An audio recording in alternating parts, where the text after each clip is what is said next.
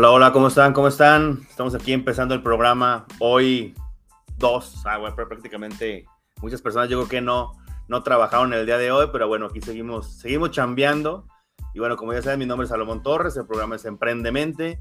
Y bueno, tengo mi invitado del lado izquierdo, que es su lado derecho, pero aguánteme poquito, ahorita lo voy a presentar. Empezamos el programa y regresamos.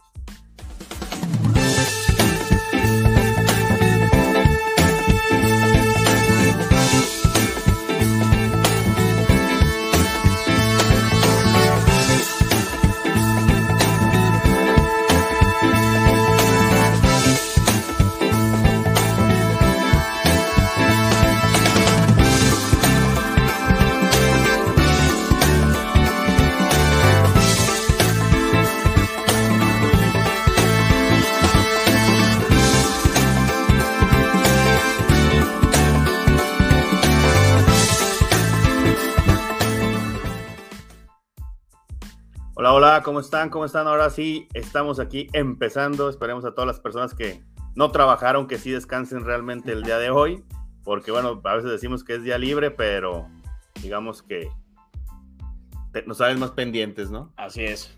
Pero bueno, les presento ahora sí mi invitado, porque este, esta media hora se va, se va de volada. Él es Adrián Durán. ¿Cómo estás, Adrián? Muy bien, muchas gracias, Salomón. Gracias por la invitación.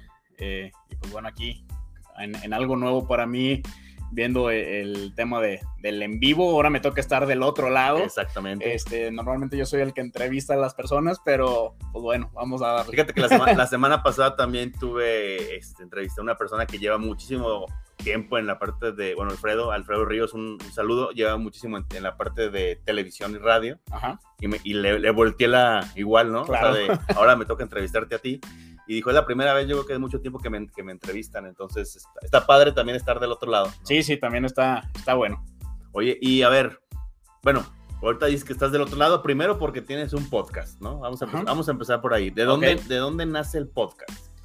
Eh, bueno, eh, antes que nada, soy ingeniero agrónomo en producción, Ok. me dedico a la agricultura y, y siempre he estado muy en contacto con, con estudiantes, o más bien se han acercado mucho a mí de que, oye Adrián, eh, dame un, tengo una entrevista de trabajo, ¿qué me van a preguntar? Etcétera, etcétera. Como da- dame esa experiencia que tú tuviste para, para que yo pueda ir más tranquilo o, o más preparado. Entonces, con la, yo soy egresado de la Universidad de La Salle, entonces muchos estudiantes de ahí se acercaban conmigo y, y hace dos años pues fue cuando dijo, ok, pues sí les estoy diciendo, pero pues voy a intentar hacerlo con más personas. Empecé a grabarme, literal, empecé hasta en TikTok grabando como mis experiencias. Y luego un amigo me dijo, oye, pues también está bien el, fuerte el tema de los podcasts, ¿por qué no haces uno? Y pues ahí fue donde empezó el podcast y se llama Tu Amigo Agricultor Tu amigo agricultor, ahí está en Spotify. en Spotify, así es. ¿Y te gustó? O sea, este, este rollo de, ¿o ¿ya traías algo así como de yo, yo la cámara y el audio sí lo domino o ahí fue saliendo? Pues fue saliendo realmente en un inicio, pues yo creo, bueno, quiero pensar que como todo, ¿no? En un inicio te pone nervioso al, al estar frente a una cámara o cuando te quieres grabar. Y lo Así noto de- también. de, toma uno, toma dos, toma tres. ah, Exacto. ¿no? Y lo noto también con muchos de mis compañeros eh, que los invito a la entrevista porque no solamente son experiencias mías, y ahora, como lo dije, hago entrevistas donde eh, los, mis invitados eh, son agricultores, que son dueños de empresas de agricultura, etcétera, cuentan sus experiencias. Muchas veces lo noto mucho también con ellos, que empezamos a grabar y en un inicio están nerviosones hasta que ya... Empieza a fluir. Exactamente. Sí, porque no, no, to- no todos, o, o fíjate, aquí tenemos la computadora, la cámara y también estamos en radio, ¿no? Entonces, pues hay gente que sí se pone nerviosa, o sea, como que se imagina todo lo que está pasando atrás, ¿no? No, y, y ahorita estamos de cierta forma, pues ahorita solos nosotros. Muchas veces Ahí, pu- puede que vayan los backstage, ¿no? invitados de ellos o invitados míos, etcétera, y se ponen un poquito más nerviosos. Exactamente, sí, sí, sí. Ti- Tiene su, su show esta cosa y tiene su, todo su... Pues yo, fíjate, yo también no, yo no estudié comunicación tampoco, o sea, yo soy sistemas Ajá. y también me fui metiendo por esta parte. Digo, tengo lo, lo de marketing, pero empieza a desarrollar como habilidades que, que esta parte te ayuda también hasta hablar mejor. Y bueno, nos tocó estar la semana pasada ahí en un Fuck Up Night, ¿no? Así ahí es. que nos, nos invitó Jorge ahí en Asca.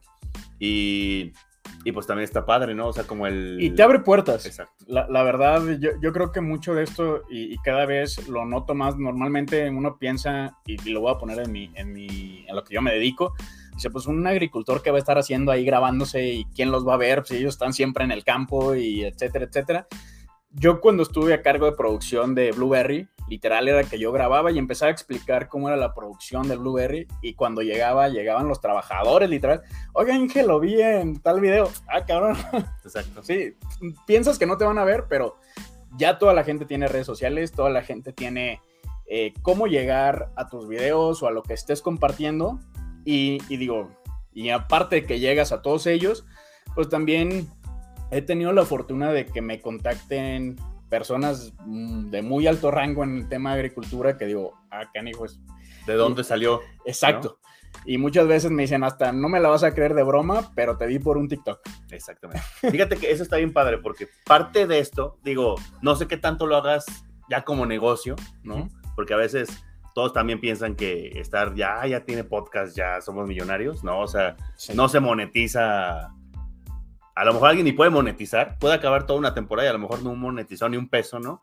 Pero es creo que lo que va más allá, ¿no? Como tú dices, a lo mejor tú empezaste para compartir, pero eso te va, yo creo que eso es como un ganar-ganar, ¿no? O sea, tú empiezas a compartir, pero hay personas que te ven a ti como imagen, empiezan a creer en ti, te empiezan a contactar, te empiezan a abrir puertas, ¿no? Que es parte de lo que... Sí, claro, el, creo que la importancia de hacer todo esto, eh, digo, a mí poco a poco me fue gustando y, cuando yo recibía mensajes que me decían, pues gracias a ti me animé a estudiar agronomía, gracias a ti por los consejos que me diste conseguí el trabajo.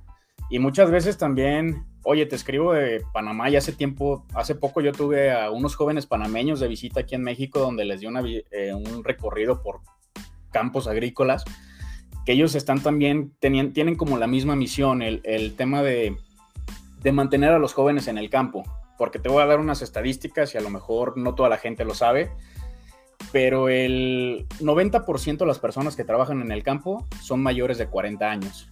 El 40, y, y, la mitad, literal, bueno, poquito menos de la mitad, son arriba de 60 años. Entonces, de 18 a 30 años es solamente el 2% y de 30 a 40 es el otro 8%. Entonces, fíjate que esto es bien interesante porque es preguntarse qué va a pasar en pocos años, ¿no? Exactamente. o sea, hay, todo es cíclico, ¿no? Pero luego las nuevas generaciones, o sea, el campo tiene que seguir produciendo. A ver, vamos, a platicar un poquito de esto, porque ¿qué pasa? Porque no lo vemos, no nada más nosotros ya vemos el producto terminado. En el supermercado. Y, eso es que bonito, en la tienda de la esquina, en el supermercado, ya sea en la, en la presentación que, que pues hay muchas presentaciones, tipo de presentaciones, ¿no? Pero nunca vemos todo lo que pasa atrás, ¿no? Platícanos un poquito de qué es lo que, ahora sí que lo que la gente no ve, y por ejemplo, un día a día tuyo en esta parte del campo. O cositas así como, ¿sabes qué?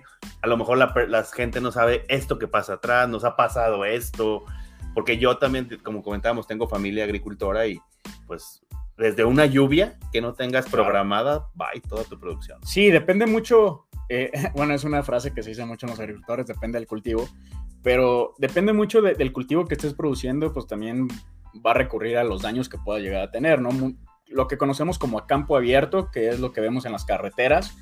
Este, ahí yo siempre digo muchas veces es un volado porque muchos de los productores o la mayoría de los productores no tienen un contrato desde antes de que plantas.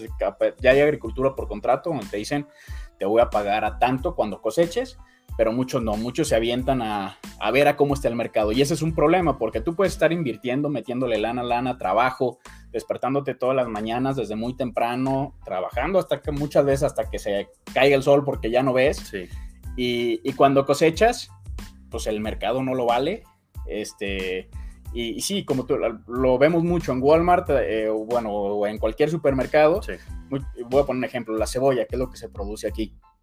Pueden estar en 9 pesos el kilo, pero muchas veces en campo está en un peso el kilo y para el productor ya no es redituable. Y luego, como tú dices, cambios climáticos, eh, cae una lluvia, cae una helada, cae granizo, eh, pues hay muchos factores que, que, también nos afectan. Y creo que también juega un factor importante de tengo tanto de producción, ¿no? Sí depende de cómo esté el mercado, pero a lo mejor para sacar a lo mejor nada más el costo, sí. a lo mejor también dices, bueno, pues te lo dejo en tanto. A ver, eh, eh, la agricultura es una inversión, bueno, o así lo veo yo, de alto riesgo. Como todas las inversiones, este, que son de alto riesgo, te puede ir súper bien, que ganas muchísimo dinero, como también te puede ir mal, donde pierdes todo donde a veces tienes tu cebolla y, y, el, lo voy a decir en números muy sencillos, a lo mejor los cosechadores te dicen yo te cobro dos pesos por, por kilo por cortar y, a ti te, y a ti te lo van a pagar a un peso, entonces tú prefieres, no, pues mejor déjalo ahí. Exacto, exacto. Oye, y bueno, me imagino que eso es como, como tú dices, a campo abierto y que es lo que no se puede controlar, pero me imagino que también ya hay factores que sí se pueden controlar, ¿no? Cuando tienes, por ejemplo, un, no sé, un invernadero o algo así, ¿no? Sí, claro. Eh, ha ido avanzando la tecnología, cada vez vemos más agricultura protegida, que después de campo abierto vienen los macrotúneles, que es donde normalmente se producen las fresas, las berries, que también encuentras mucho en, la carretera, por ejemplo, de Irapuato, este, que son, pues nada más es como ponerle el techo de plástico Está el invernadero, que ya es completamente la casa de plástico.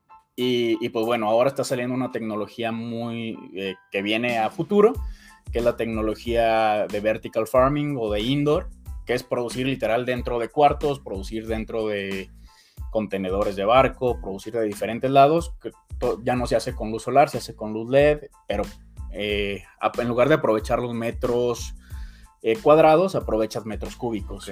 Es como vertical. Exactamente. Y todo eso ya, ya puede ser un poquito más controlado. Puede ser más controlado. Ahorita en México, te soy sincero, esa tecnología todavía no está muy fuerte por el tema de la energía. La energía todavía aquí en México es muy cara, entonces todavía para los agricultores y como no tenemos un precio establecido y, también la gente, los, los, los consumidores, todavía no saben los beneficios que te da ese tipo de agricultura donde digan, yo prefiero esa, esa, no sé, esa lechuga, esa espinaca, etcétera, etcétera, porque la producen eh, en este sistema donde pues ayuda al medio ambiente, tal, tal, tal, tal, este, entonces pues todavía no se paga ese precio extra aquí en, aquí en México, entonces todavía es, igual puedes invertir y a lo mejor el mercado no te lo va a pagar. Sí. Porque es más caro entonces. Es más caro, o sea, ahorita es, es, una, es un sistema que pues, por la tecnología es costoso. Hay un productor en Salamanca que es así como de, los cercanos, es el único que conozco. Él está haciendo ensaladas, entonces pues ahí de cierta forma él ya está haciendo un proceso donde pues le está haciendo de cierta forma un poco negocio tiene su edificio lleno de paneles solares, eh, está buscando la forma de que sea redituable. Todavía no es, como te lo digo, todavía no es tan, tan redituable aquí en México, pero en un futuro va a ser, eh, va a ser a donde vamos a llegar porque también las ciudades cada vez van creciendo y nos vamos comiendo las tierras agrícolas. Exactamente. Y bueno, por ejemplo, ahorita que tiene un amigo que tiene, tiene que tener paneles solares, pues también saber, saber que eso también es una inversión. O sea, por eso no todos yo creo que le entran, porque primero invertirle y también como tú dices, a lo mejor la luz y todo este todavía es muy caro, ¿no? Entonces hay que pues como que invertir de manera inteligente en esta parte y a lo mejor... Sí, no, aparte también ahorita con un agricultor yo puedo llegar, por ejemplo, con, con, tus familiares, yo puedo llegar a decirles, oye, te vendo este sistema donde pues vas a producir esto, esto, esto, y ellos van a decir, sí, pero yo tengo mis tierras todavía, todavía no las vendo, aquí tengo mis tierras, me va a salir más barato producir aquí que comprarlo. Entonces, como en México tenemos mucha tierra agrícola, tenemos climas que se adecuan a muchos cultivos, entonces también esa tecnología todavía no llega. Esa tecnología la puedes encontrar muy fuertemente en Asia, en Estados Unidos y en Europa. Aquí en México, y yo creo que de México para abajo, Sudamérica, que tenemos climas mejores, todavía vamos a tardar un poco. Oye, y con este indicador que nos, nos decías de porcentaje de personas arriba de 40, que son los que ahorita están en el, en el campo, ¿qué crees que vaya a pasar? O sea, ¿tú cómo pronosticas que en unos años esto pueda afectar? pues de cierta forma sí puede afectar porque estás hablando de que cuando las personas arriba de 60 años se quieran jubilar, pues estás diciendo que el 40% de los productores que están en este momento pues, se van a ir. Entonces, el otro 60, ¿qué vamos a hacer? Exacto. tenemos que buscar una forma de poder producir más y también cada vez hay menos agua. California, allá en Estados Unidos, tengo amigos productores allá que me dicen que están teniendo problemas. Ya vimos que el problema bajó a Nuevo León. Esperemos que de Nuevo León no empiece a bajar hacia, hacia acá, hacia el centro. Sí. Entonces tenemos que producir también más con menos recursos. Y pues este tipo de sistemas es lo que va a ayudar. exactamente. Te puedo dar ejemplo en lechuga, que es lo que he producido yo, este, en campo y en hidroponía, que es de cierta forma el tipo de sistema, eh, en litros de agua. Una, una, pieza de lechuga que tú encuentras en un mercado, en un súper, eh, para poderla producir a campo abierto se ocupan en promedio 70-80 litros de agua por pieza de lechuga. yo en hidroponía las puedo producir entre 8 o 9 litros de agua. Entonces, ahí está el ahorro. Ahí está el ahorro. Tenemos poco a poco, nosotros como agricultores, voltear a ver este tipo de sistemas para en cuanto a esas personas que van a descansar, pues nosotros también poder aprovechar más las tierras, Pues, poder eh, aprovechar eh, más eso- el agua. Eso y aparte lo que tú dices de. Sí, bueno, eso es justo lo que acabas de decir, el agua, ¿no? O sea, sí, sí está, están ahí como dos factores, ¿no? Una Ajá. parte, sí, la- las nuevas generaciones, quién se va a encargar, a lo mejor va a haber menos agricultores, ¿no? Ujú. Pero también esta parte de, pues están las variables de los precios del agua que puede escasear y todo eso. Entonces, como ir bien, ir como previniendo todo lo que pueda Sí, suceder. o- otra de las cosas también hablando de, de este tipo de sistemas es de que, por ejemplo, tú tienes aquí un restaurante aquí cerca. Digamos que yo te voy a decir, ¿sabes qué? Vamos a mover ahorita tu negocio y vamos a producir aquí. ¿Por qué? Porque aquí vamos a poderle surtir frescamente al restaurante que está aquí o a los hoteles que están de este lado, etc. Realmente la, la producción de alimentos que se hace en el mundo, eh, pues es suficiente para que no hubiera tanta hambre. Nada más que, digo, y esos son porcentajes que, que ya están estipulados, 30% de los alimentos se desperdician en transporte, se desperdician en refrigeración. Exactamente, entonces también es, ese tipo de sistemas ayuda mucho a producir más dentro de las ciudades, más urbanizar el tema de, de agricultura y que se quitas huellas de carbono, de transportes, y también casi casi lo que te están pidiendo lo estás cosechando y lo estás entregando. Esa merma ya es, lo puedes Sí. bajar lo más posible. Exactamente. Casi, casi al 100%. Ajá. Excelente. Oye, y platícanos un poquito. Ya ahorita platicamos de lo del podcast, platicamos, este, me imagino que esa es tu pasión. Sí, bu- bueno, la agricultura realmente estar en el campo. Yo sigo siendo agricultor, sigo trabajando en, en campo, eh, pero bueno, ha salido este hobby que también me ha gustado y me ha llamado mucho la atención por, por eso de estar apoyando a los nuevos agricultores. Ajá. La parte del podcast. Ah, sí, así es. Oye, platícanos un poquito. A ver, se oye muy bonito, ¿no? Pero a mí me gusta también platicar la parte que la gente no ve. Ok. Entonces, me gustaría que le, que le platicaras aquí a, la- a los emprendedores, sobre todo, algo que te haya pasado, que, que, le- que puedas, no sé, puedas compartir un poquito y que digas, ¿sabes qué? Eh, aprendí de esto, no lo tenía planeado y me movió, ya sea en alguna inversión en producción o en algo más. Ok. em, Una nada más. No, cierto. Así, así de, "Ay, pues, el programa va a durar tres horas. ¿no? digo, creo que hay varias cosas que, que nos han pasado. Eh, yo una vez hice una sociedad con un amigo en unas cebollas, donde digo, en esa sociedad me fue muy bien, eh, tuvimos una muy buena ganancia, Sí. y luego como tuvimos esa ganancia, eh, unas personas me dicen, ¿sabes qué? Ya tu amigo ya no entra a sociedad, nos lo aventamos nosotros, así como que más en, en cercanos. Y, y nos fuimos con un poquito más de producción diciendo, pues nos va a ir igual que el año pasado. Le metes, le metes, le metes. En un inicio, pues no te pones, no nos pusimos de acuerdo. O sea, creo, creo que mucho también de cuando haces algo, cuando inviertes en algo, es mucho la plática de, a ver, qué vamos a hacer, cómo lo hicimos, etcétera. Y ¿Quién va a hacer qué? Exacto. Y entonces esto salió como que todo muy improvisado, salió muy rápido, se compró semilla lo más tarde posible. A mí me decían a, a personas que estaban expertas en lo que íbamos a hacer, me decían, ya no lo hagas porque ya vas a mal tiempo. Más tarde. Este, me decían, no, ya va la semilla para allá, lo vamos a hacer. Entonces, creo que también porque no te, porque te haya ido bien un año no significa que los demás años te vayan a ir bien. Entonces nosotros nos aventamos tarde, nos avent porque pensábamos que iba a ser igual. Y ahí fue lo que pasó que te decía de que salía más caro el cosechar que, que lo que nos pagaban. Y ahí perdimos, la verdad, mucha, mucha lana. Eso fue una. Pero bueno, creo que eh, también no quiero hacer esto largo. ent- No, Entonces, tú platica, tú platica. eh, pues, ¿qué, qué otra cosa me...? También la- las cosas, y bueno, yo veo mucho a los agricultores en el tema de, de emprendimientos y en el tema de, de crear algo. Afortunadamente nosotros pues tenemos mucha paciencia porque tenemos que esperar a que crezca nuestra planta, a cosechar. Y, pero yo lo que veo mucha gente cuando quiere emprenderlo, luego quiere las cosas rápido. Y lo vemos también yo creo que en el tema del podcast, ¿no? Este, ¿Quieres tener a super audiencia luego? luego? Exacto, haces tu entrevista o haces tu, tu video, porque mucha gente me dice, oye, me gustaría también apoyar a hacer algo para que la gente me conozca y yo poderlos ayudar en algunos consejos de agricultura o de lo que sea, del tema que sea. Y empiezan a grabarse, pero pues no, me ven tres personas. Y de esas tres personas es la familia. Exacto. Y tú, tú, tú una vez que lo reproduciste. y, la, y, la, cuenta que también le da like, ¿no? Exacto. E, entonces, tanto en esto como en los emprendimientos, no todas las cosas llegan rápido. Muchas veces puedes tener suerte y tener un golpe de suerte donde la, te puede llegar muy rápido ventas, te puede llegar muy rápido una lana, pero pues también todo tiene que llevar su proceso. Ahí, ahí puede ser, por ejemplo, hablando de tips, ¿no?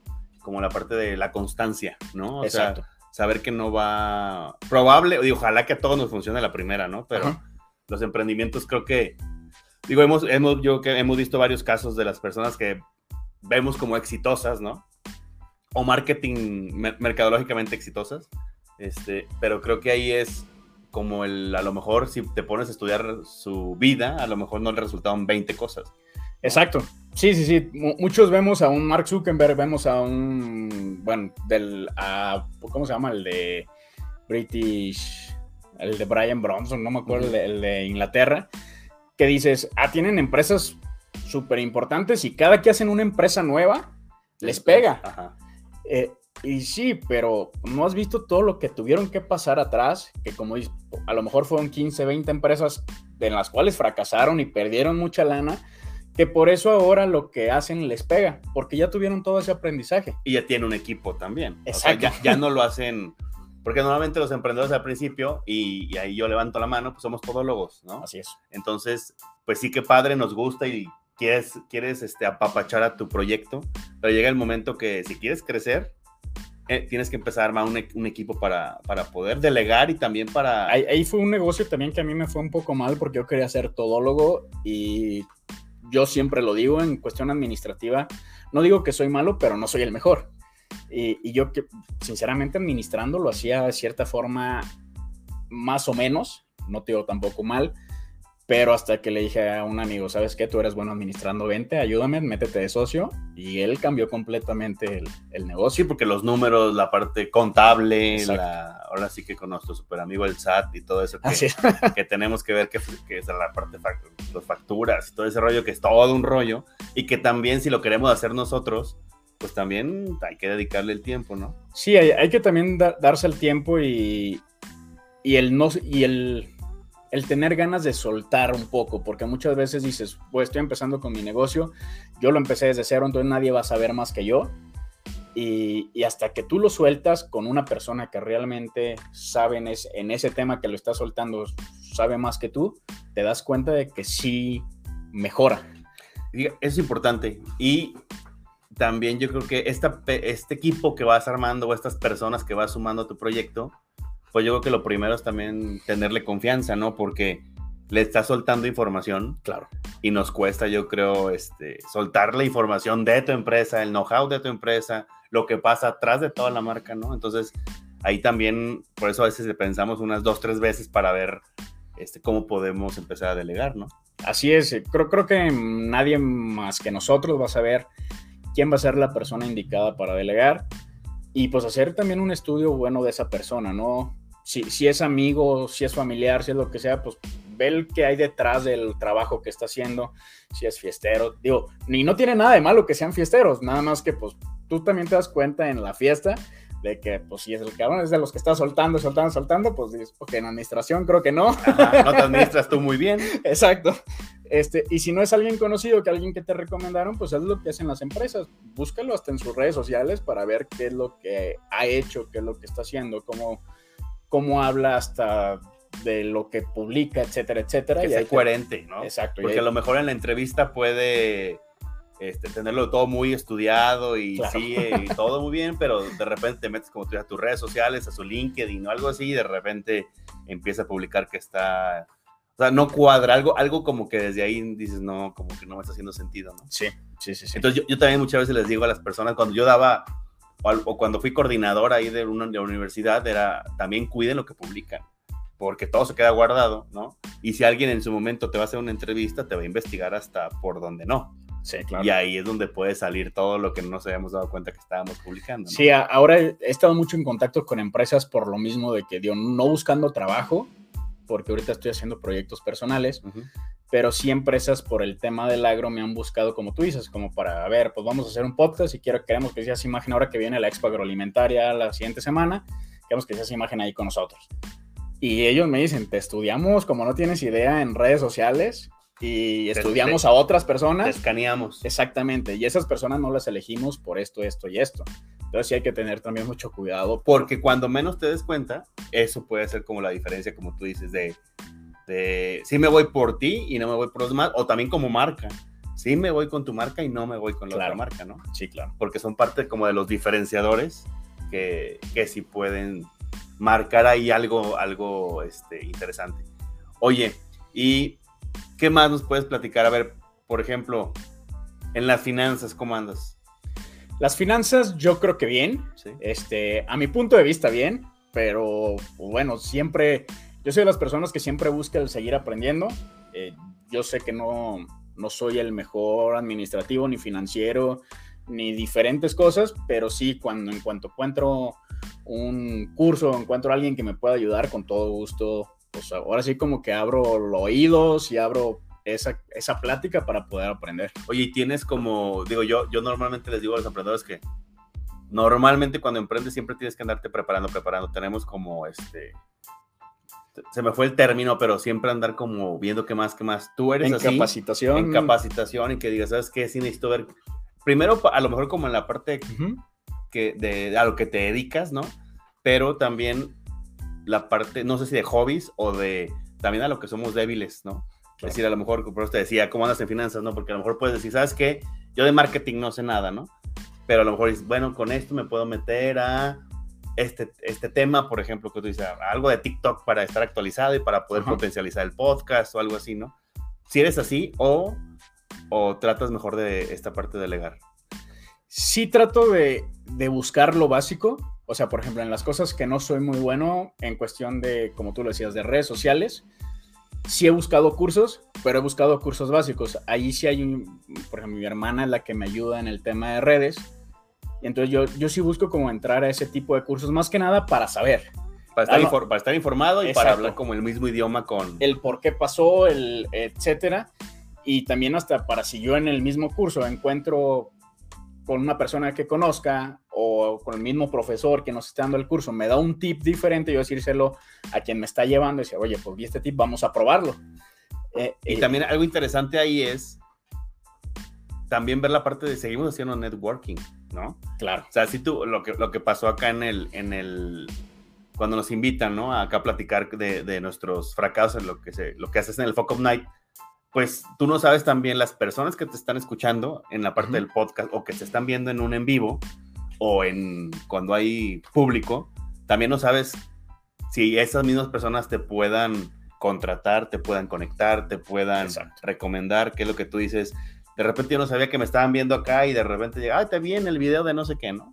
Entonces, porque sí nos dan estadísticas, ¿no? Ujú. Toda esta parte digital, pero tú no sabes de esas estadísticas, de esas 20 personas que te están viendo, quiénes son, sí, claro. qué nivel tienen, dónde están, ¿no? Entonces ahí pues, puede ser como también como... Sí, dices, y, ¿no? y de hecho estoy buscando todavía otro curso de mercadotecnia, pero lo estoy buscando presencial por eso mismo, porque quiero conocer gente donde a lo mejor eh, eh, cuando vas a, una- a un curso de una universidad o de donde sea, puede ser que tengas la suerte y encuentres a una persona que esté tomando ese curso, como tú dices, alguien importante que te pueda ayudar, pero si no es alguien importante, pues vas a conocer a diferentes personas, estudiantes que a lo mejor en un futuro pueden apoyarte a ti en, en tu negocio Sí. o a lo mejor en un futuro ellos van a tener un puesto muy bueno que luego tú vas a llegar, oye, ¿te acuerdas que estuvimos ahí, nos llevamos bien, etcétera? Y aprovechas ese, ese tipo de relaciones. Para mí el, el tema de las relaciones también es muy importante. Y también el, el- cuando es en presencial, el compartir, ¿no? A mí me pasó esto, a mí me pasó esto. Claro. Entonces, eso es como también a veces es lo que tiene más valor. Digo, sí, siempre un docente te ayuda, ¿no? O la persona que te está ahí haciendo como el- dando el curso, pero creo que también las personas, todas tienen una vida diferente, tienen una expertise diferente y también ahí, de ahí también se aprende, ¿no? Sí, al- algo que yo comenté en la, en la plática pasada, que a mí me ayudó mucho esto del tema de las, de las relaciones. Una vez hice un negocio donde surtía frutas y verduras a restaurantes. Y pues en base a eso, digo, ahí, ahí, es por eso también digo que las fiestas no son malas, porque todos estos chavos yo los conocí en el antro, los conocí en los bares, etcétera, pero conocí a muchos hijos de restauranteros importantes aquí de León. Que son los que van al antro. Exacto. y yo aproveché en ese tiempo cuando yo quería hacer mi negocio, oye, quiero hacer esto, voy a, va a ir fruta, verdura directa de campo, etcétera, etcétera, dame oportunidad. Yo no, y no quiero que me metas porque eres mi amigo. Eh, hazme una cita con el responsable, pero mínimo ya tienes ese contacto para poder ligarlo. El conecte. Y, y pues sí, me hacían citas con sus chefs ejecutivos, etcétera, y ya ahí pues ya era, ahora sí trabajo mío Exacto. de convencerlos de Cerrar la venta como tal. Exactamente. Fíjate que yo también pienso que un, un ¿cómo le podemos llamar? Un, una parte importante de cuando uno estudia, ya sea de a cualquier nivel, ¿no? Ajá. Pero a lo mejor ya cuando es a nivel univers prepa, universidad, ya traemos un enfoque ya un poquito más como de a qué me voy a dedicar, qué negocios. Es, si alguien no aprovecha esa parte para hacer relaciones, para mí creo que lo que invirtió, este, sí, digo, sí podemos tener un buen promedio, lo que quieras, pero creo que esto que tú dices, este, este networking que se hace en tu mismo, con tus mismos, los que están estudiando lo mismo, o en las diferentes convivencias, ya sea con alcohol, sin alcohol, como sea, ¿no? O académicas, creo que ahí es cuando te, te, te empieza a conectar. ¿Por qué? Porque todos van creciendo, ¿no? Y a lo mejor, como tú dices, alguien puede estar ya en un, en un puesto directivo o donde está trabajando te puede empezar a conectar. Entonces ahí es cuando la, la idea es que se van a acordar con la persona que, que sí tuvieron esa convivencia, cercanía y no a lo mejor con el, pues, el que no ubicas, ¿no? Sí, claro. Yo, yo, a mi punto de vista, a mí lo que más me sirvió, me sirvió la universidad es hacer todas estas relaciones. Eh, realmente yo salí, salí a campo y dije, "Ay, con la neta no sé nada. Digo, y, y no quiere decir que, que los que están estudiando ahorita pues no sigan estudiando y más bien ya se salgan del salón a conocer gente, ¿no? Porque sí me ayudó a, me dio esas bases que, que en su momento cuando ya las aprendí mejor en campo recordé Sí. y, y pues Pero- fue pero más me- fácil. A mí me pasó eso igualito. ¿eh? O sea, yo que estudié sistemas, eh, igual, o sea, sí, sistemas, sí, la tecnología, y de repente te vas a una empresa que no maneja nada de esa tecnología, es, híjole, pues no, no me lo, no aprendí nada. Pero bueno, es parte, pero tiene las bases, Sí. ¿no? Y ahí es cuando ya cada, ya depende de cada persona el seguirse actualizando todo este rollo, ¿no? Sí, entonces, pues ahora sí que, que es aprovechar también, bueno, pues aprovechar de todo, ¿no? El conocimientos, aprender cada, día- cada vez un poquito más, no quedarte solamente con la materia o la carrera que estudiaste, aprender también un poquito de mercadotecnia, un poquito de contabilidad, un poquito de finanzas. Me metí a un curso de contabilidad para no contadores, por lo mismo también exacto. para aprender un poquito de eso, este, y pues mínimo que tengas esa relación y que luego el contador esperemos que no sea mala onda y no te vaya a defraudar o hacer algo, pero ya tú vas a tener esa noción de, de qué, pues de qué es lo que están viendo. Sí, estás un poquito más empapado, ¿no? Exacto. Y sobre todo cuando es tu negocio, pues lo ideal es que te, que te empieces a empapar de todas las áreas del negocio. Aunque, como tú dices, hay que empezar a delegar, ¿no? Porque si no, no nos va a alcanzar ni el tiempo, ni las manos, ni nada para, para hacer todo, ¿no? Ujú. Pues Adrián, te agradezco, te dije que esta, esta media hora se va a ir volando, Rápido. ¿no? Pero pues gracias por compartir con todas las personas ahí que nos están viendo y escuchando en Emprendemente. Y yo creo que también es una, no había, nunca habíamos entrevistado a alguien de agro. Entonces está también interesante saber cómo, cómo se manejan esta parte de los emprendimientos en Claro. agro y que saber que todo lo que pasa atrás de lo que nosotros a lo mejor nada más llegamos, compramos y nos comemos, tiene su chiste, tiene su riesgo, tiene su inversión y, y pues también su, su tiempo y, y dedicación, ¿no? Claro, entonces déjame ya, entonces ya vamos a terminar a hacer ahora mi invitación Adelante, a la adelante. gente que, que me escuche en Spotify, bueno, los que quieran aprender un poquito más del tema del agro o que conozcan a alguien, pues pueden eh, invitarlos a que escuchen Diario Agricultor en Spotify y en todas las demás redes me pueden ver como tu amigo agricultor, que a lo mejor ahí sí va para toda la gente, para que conozcan cómo es la producción de brócoli, de zanahoria, de diferentes cultivos, en TikTok, en Instagram, en Facebook. Y pues bueno, eh, más adelante también aquí en León vamos a tener posiblemente ya lechugas hidropónicas producidas por tu servidor. Y pues ahí les estaré compartiendo más cosas que... Pues sí, para que, para que te sigan en las redes, ¿no? Y también si alguien conoce y lo puede enlazar con alguien que le guste esto y que también esto que decíamos justo de que te pueda conectar con alguien, pues luego, luego, o también si alguien está buscando emprender en algún tema de, agro o eh, estudiar, pues también que se puedan claro que contigo, ¿no? Así es. Pues gracias. Gracias, bueno, gracias a todos los que nos están viendo y nos están escuchando. Nos vemos y nos escuchamos la siguiente semana. Compartan la transmisión ahí en las diferentes redes, en Facebook, YouTube, Twitter, Spotify.